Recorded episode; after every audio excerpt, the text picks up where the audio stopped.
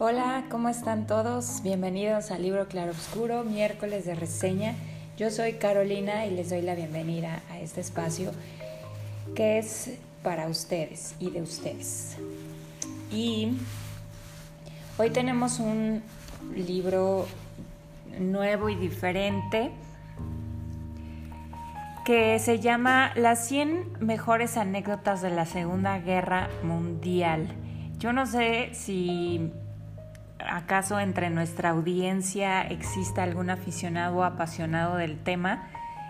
Em, y por lo general solemos pensar, bueno, o yo solía pensar que los libros de historia pues eran más bien aburridos. Y aunque muchos escritores ocupan en realidad la historia para contar, a partir de ella contar sus, sus historias ficticias o crear una novela o, algo por el estilo, em,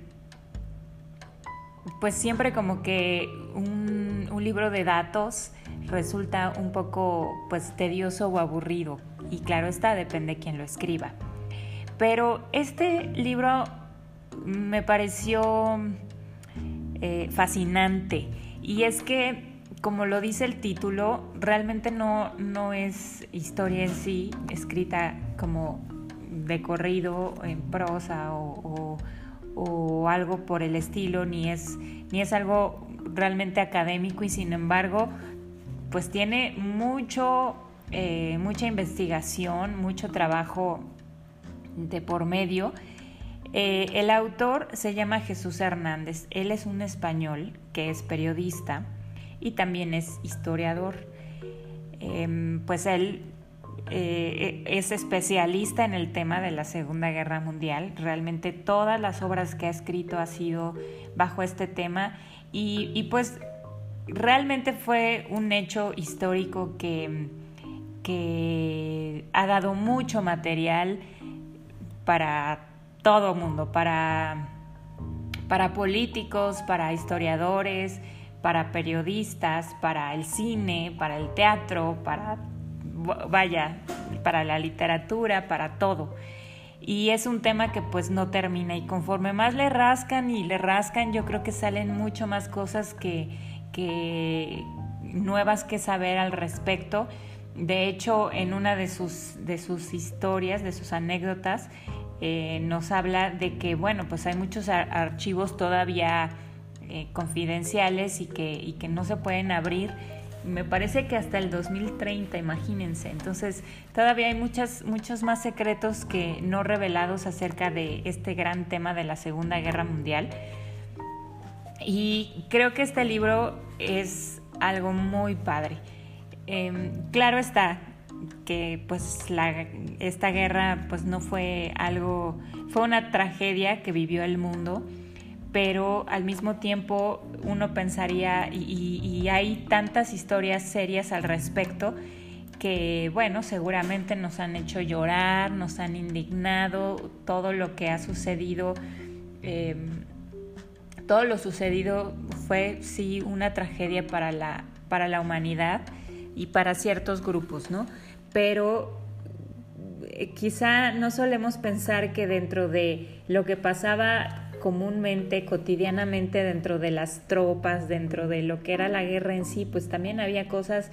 pues a lo mejor muy absurdas, muy, eh, muy chuscas incluso pudiera ser. Entonces, este libro es oro en ese sentido, porque nos da una perspectiva de la guerra, pues que uno no, realmente no, no puede imaginarse ese tipo de cosas y hay eh, tantas... Em,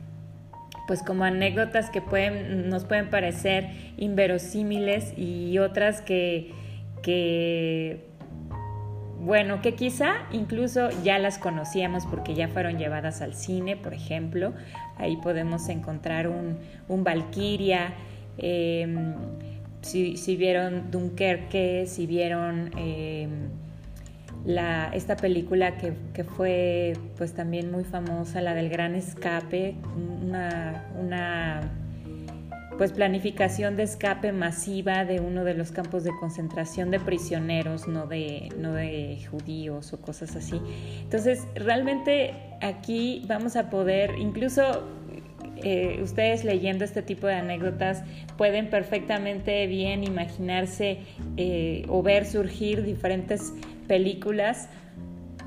a partir de, cada una de estas em, anécdotas. Hay unas muy cortitas, hay otras mucho más largas de las cuales les repito se pueden hacer un guion completo y está dividido como en varias em,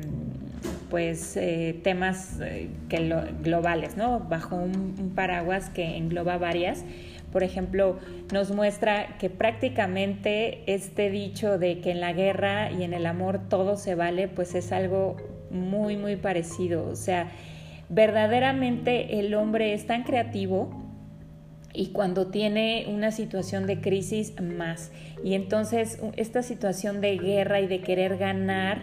y de los mejores cerebros militares o incluso no militares, o sea, algunas ideas tan extraordinarias y geniales han venido eh, pues de ciudadanos civiles que obviamente fueron reclutados para pelear y que em, pues al verse bajo una situación pues de peligro total, em, su cerebro se puso a trabajar e idearon formas o estrategias tan extraordinarias como para confundir al enemigo, como para incluso destruirlo, cosas que fueron surgiendo, algunas que funcionaron, otras que para nada, pero que definitivamente deja ver la verdad de este dicho, de que en la guerra y en el amor todo, absolutamente todo se vale. Nos cuenta una de las... Em, de las anécdotas que un soldado, bueno, pues le tocó estar asignado en tal ciudad durante tanto tiempo que se enamoró, tuvo chance de, cortejar a esta chica, se casaron, eh, tenían ya toda una relación muy sólida y su general al mando lo, bueno, llama al batallón, a la tropa y les dice, bueno, pues hemos sido reasignados a otro lugar agarren sus cosas y nos vamos. Y entonces este soldado al ver esta situación dijo, bueno, pero yo estoy recién casado y no me quiero separar de mi, de mi, de mi reciente esposa, ¿qué puedo hacer? Le contó esta situación a su superior y el superior en lugar de pues quizá mantenerse en una postura fría y enfocada más en, en la tarea, pues le puso mucha atención y mucho interés a su, a su soldado y, junto con él idearon una forma para trasladar a su esposa em, junto con él.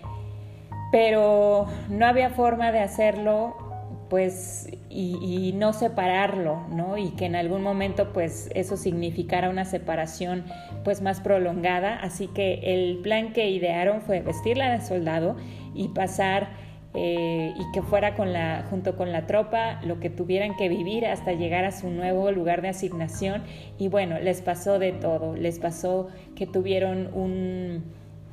un asalto de, del, esto fue, esto fueron, esto fue un soldado, eh, ay, se me fue ahorita la, la palabra de, se me fue, es un soldado de Bélgica y, y fueron, no sé, atacados por una tropa enemiga y pues la chica vestida de soldado pues ni modo, le tuvo que entrar, se tuvo que comportar como un soldado porque eso sí, pues no se podían delatar porque pues iba a quedar entredicho pues también el, superior que había participado en este, en fraguar este plan. Así que bueno, este es un ejemplo de, anécdota que vamos a poder encontrar en el primer eh, apartado, que es en la guerra todo es posible. Eh, realmente sí nos muestra a lo largo de, de, pues de todo este libro cosas extraordinarias. También hubo hubo una ocasión en la que llegaron a hacer cosas tan locas como por ejemplo un portaaviones solamente de hielo porque tenía que ser algo pues especial en cuanto a peso y solidez y además la rapidez de poderlo construir. No había acero suficiente en Inglaterra para poderlo construir Y este, pues, científico loco que estaba por ahí, eh, había hecho ciertas pruebas y lo sugirió. Tan desesperados estaban ya en la situación que dijeron, lo escucharon y pues como que no, no muy lo, lo comprendían, pero decidieron pues creerle a este científico y pudo demostrar que mezclando hielo con acerrín podían producir un material tan resistente como el mismo acero. Así que eh, nunca se llegó a ocupar a ciencia cierta porque esta medida de solución ocurrió pues ya muy cercana a la fecha en que, en que los aliados ganaron la guerra y ya no fue necesario construirlo pero eh, fue demostrada su efectividad y, y, bueno, pues en algún punto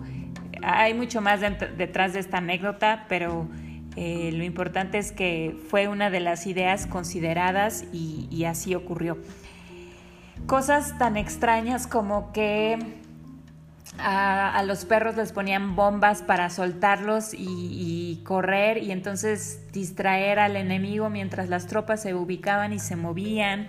Eh, podemos obviamente encontrar diferentes anécdotas, por ejemplo, de Pearl Harbor, de, eh, no sé si alguna ocasión, hace muchos, muchos años, como en cines de, en, sí, en salas de cine de arte, salió una película titulada El hombre que nunca existió, que es basada pues precisamente en una de estas anécdotas sobre un hombre espía alemán que fue y se estableció. Ah, no, no, perdón, me estoy confundiendo dos anécdotas, pero bueno, las dos son reales. Eh, de este hombre que inventaron los, los británicos como espía y que le, lo nombraron le, hicieron todo su historial, hay correspondencia a esta tal persona, incluso pues mucho después de su muerte, de su muerte publicada, una, descubrió el, gobierno inglés que había una persona que le llevaba al, que, a la tumba le llevaba flores recurrentemente y siempre. Y entonces Em, este hombre que realmente nunca existió llegó a ser tan, tan real que, bueno, tenía todo, tenía tumba, tenía papeles, tenía identidad y hasta una persona que le lloraba. Y es que esta persona que le, que le llevaba flores cada X tiempo, pues em, era una chica que veía que su papá iba a este cementerio a dejarle flores a su difunta esposa, pero aprovechaba también para, para arreglar y, y, pues adornar la tumba de este desconocido. Eh, y, ella heredó pues su costumbre y su, y su devoción sin saber en realidad eh, ninguno de ellos que este hombre en realidad nunca existió, sino que fue una persona que los ingleses crearon para, para filtrar información falsa a los nazis, a, los alemanes, y ocuparon el, el, cadáver de una persona desconocida, un indigente probablemente, y así lo ocuparon. Y la otra que les decía es de un relojero, el relojero fantasma, que, que también se dice que, que era una espía que que estuvo ubicado en un, eh, en un pequeño pueblito, trabajaba como relojero y realmente lo que él se dedicaba era a registrar y observar todos los movimientos que, que sucedía este, afuera de, de, una, de, un cuartel inglés y, él se, se, dedicaba a documentar todo y toda esta información se la dio a, Alemania para que ellos a su vez eh, atacaran de forma muy contundente esta, esta estación y, bueno, dicen que gracias a esto eh, fue el éxito de esta, de esta operación. Sin embargo, por ejemplo, esa es una de las anécdotas que no han podido confirmar su veracidad, sino que quedó asentado en algún momento, pero es como si yo hoy escribo esa historia y 100 años después la encuentran y, creen que es parte de, los hechos cuando en realidad no han podido verificar que, todos estos datos sean 100% em, pues ciertos, ¿no? Y como en todo, quizá era una época en la que pues no había como tanto, este, o sea, los medios de comunicación no son como ahora en, la, en los cuales cualquier persona puede decir lo que sea y tiene una eh, exposición tan rápida y tan grande que, puede ser que, que efectivamente no es verdad y es verificable que no es verdad, pero en el, en el Inter ya muchas miles de personas ya lo creyeron. En ese tiempo no era tan así y sin embargo también existía ese tipo de estrategias de de, hacer publicidad falsa o de filtrar por ahí noticias obviamente falsas y que, y que eso moviera la opinión de, ciertas personas en masa y que, y que bueno, pues eso influyera obviamente en el resultado final de la guerra.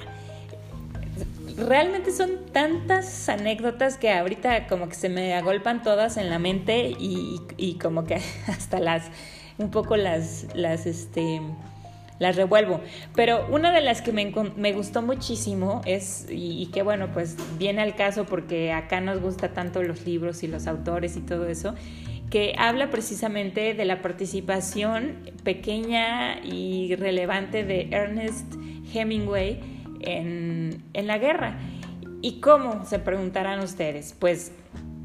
resulta que mientras Ernest Hemingway estaba viviendo en em, Cuba, em, pues empezó a suceder que aunque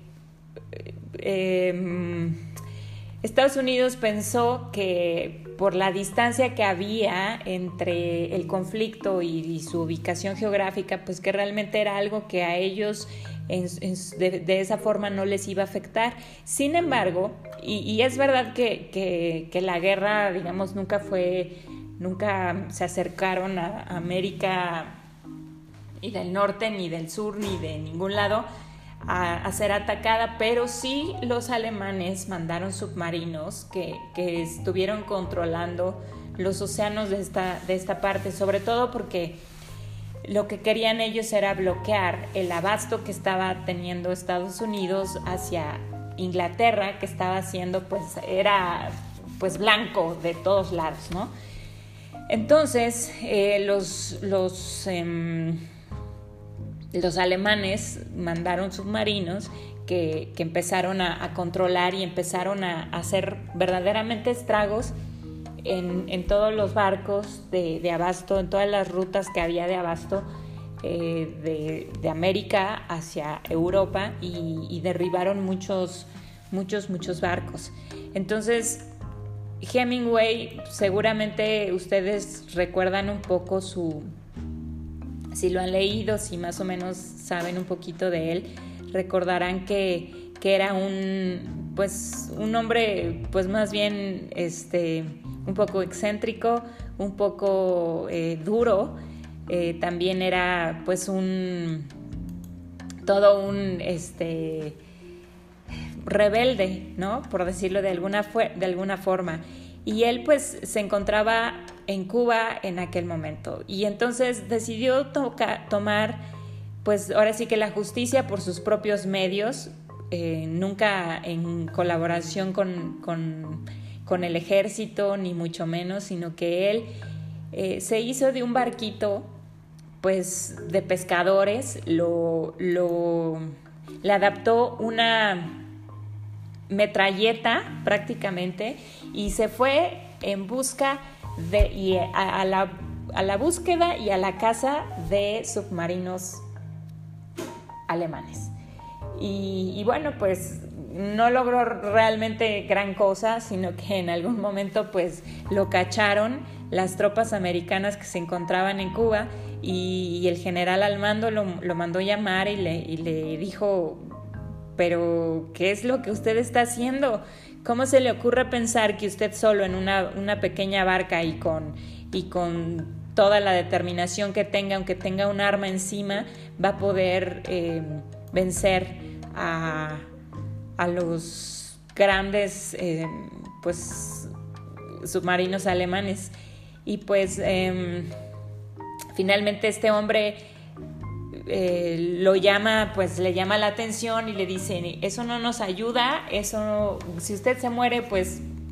este va a ser una tragedia y, no habrá y no habrá realmente su acción afectado el resultado de la guerra. Entonces, eh, finalmente, pues Hemingway haciendo berrinche y lo que sea, pero decidió hacerle caso y abandonar su, su esfuerzo por, por, la lucha. Y, bueno, pues realmente lo demás que hizo fue pues embarcarse a la guerra como periodista y, eso es lo que después quizá él pudo manifestar en su propia, en su propia obra. cuentan algo muy, muy, pues muy curioso que a lo mejor o yo al menos no lo había leído al respecto de su novela del viejo y el mar y era que efectivamente lo que estaba buscando realmente Hemingway era ese trofeo más allá de, de, la causa por la, que, por la que él creía luchar y, y, ese trofeo que se ve manifestado en el viejo y el mar eh, pues hubiera sido precisamente ese haber capturado o derribado o destruido o algo de un submarino alemán. Y bueno, pues créanme que, hay mucho más material muy, muy interesante. Por ejemplo, otra de las cosas que, vamos a poder leer aquí es que hubo, o sea, verdaderamente los, los enemigos de, la guerra son tan reales que, que se hacen cada cosa que se piensa a futuro. Y cuenta la historia que en el, por ahí del año 2000, eh, en, el, en, el, en el año de 2002, en las obras de remodelación del Estadio Olímpico de Berlín, se descubrieron ahí, pues digamos que plantadas unas bombas, unas bombas que, que estaban desde la Segunda Guerra Mundial y que y que pues, no, no, habían sido descubiertas y que pues a, raíz de estos trabajos que estuvieron realizando, em, pues resultó que, que, ahí estuvieron y casi casi a nada de que una viga o, o, por la vibración misma del estadio, por el peso de la gente, lo que sea,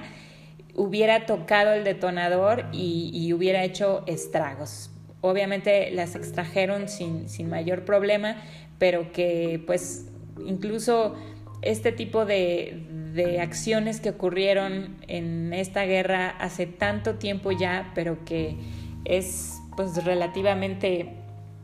fue ayer, siguen estas acciones